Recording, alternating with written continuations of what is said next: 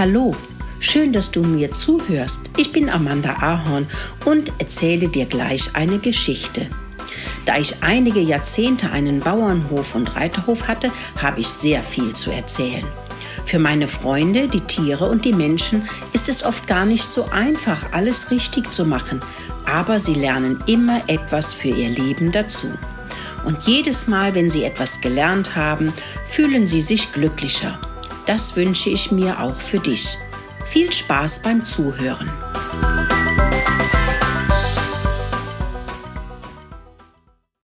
Rudi und die Flöhe. Mokelino und Mokelinchen, die beiden Mäusekinder, knabberten freudig an ein paar Haselnüssen. Diese Nüsse sind einfach gut, machen satt, geben ein gutes Gefühl. Nach drei Nüssen bin ich viel schneller als Papi Mokel, fiebte Mokelino. Ja, und ich bin schon nach zwei Nüssen kein bisschen mehr müde, erwiderte Mokelinchen und genoss weiter ihre Nüsse.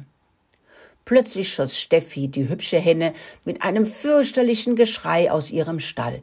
Hilfe! schrie sie und flüchtete auf den Hof in Richtung Haus, um sich beim Bauern zu beschweren. Mokel erschien und rief seinen Kindern zu Schnell in den Hühnerstall. Rudi ist vorbeigekommen. Alle drei Mäuse rannten wie der Blitz in den Stall. Rudi, Rudi, wo bist du? riefen sie und schauten im ganzen Hühnerstall nach. Rudi, hör auf, dich zu verstecken, wir müssen hier raus, der Bauer kommt, rief Mokelino. Mokel sah die Spitze von Rudis Schwanz unter dem Stroh und sah auch, wie sich das Stroh bewegte. Hör auf zu zittern, Rudi, komm, wir müssen hier weg. Murkel und Mokolino zogen die verängstigten Rudi am Schwanz durch die Hühnerklappe ins hohe Gras und bewegten sich nicht mehr, weil Gustav, der Bauer, mit einer Flinte im Hühnerstall stand. Wenn ich diese Ratte finde, mache ich sie kalt, flüsterte er.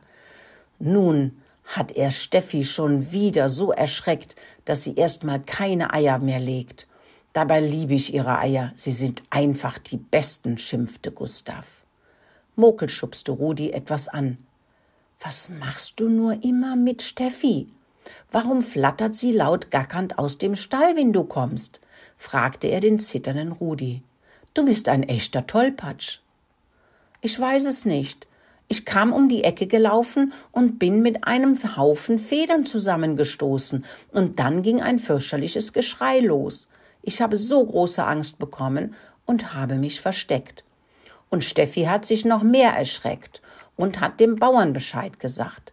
Der hat sich erschreckt, weil er keine Ratten auf dem Hof haben will, fiebte Murkel und musste eigentlich sehr lachen. Was ist ein Tollpatsch? fragte Rudi und schaute die drei Mäuse an. Murkel erklärte, ein Tollpatsch ist jemand, der nicht darauf achtet, dass andere sich nicht erschrecken. Oder Besser gesagt, jemand, der sehr ungeschickt ist, der eine Sache nicht richtig macht. Rudi dachte nach und kratzte sich am Bauch, wobei allerlei Schmutz umherflog. Eieieiei, fiebte Mokelinchen, du brauchst echt eine Lernstunde in Sauberkeit. Was ist Sauberkeit, wollte Rudi wissen, als Mokel ihn bei der Pfote nahm und weiter ins hohe Gras zerrte. Rudi, wenn du uns besuchen möchtest, musst du das anders machen. Der Hühnerstall gehört Steffi, und wenn du da rein möchtest, musst du sie fragen. Aber nicht erschrecken.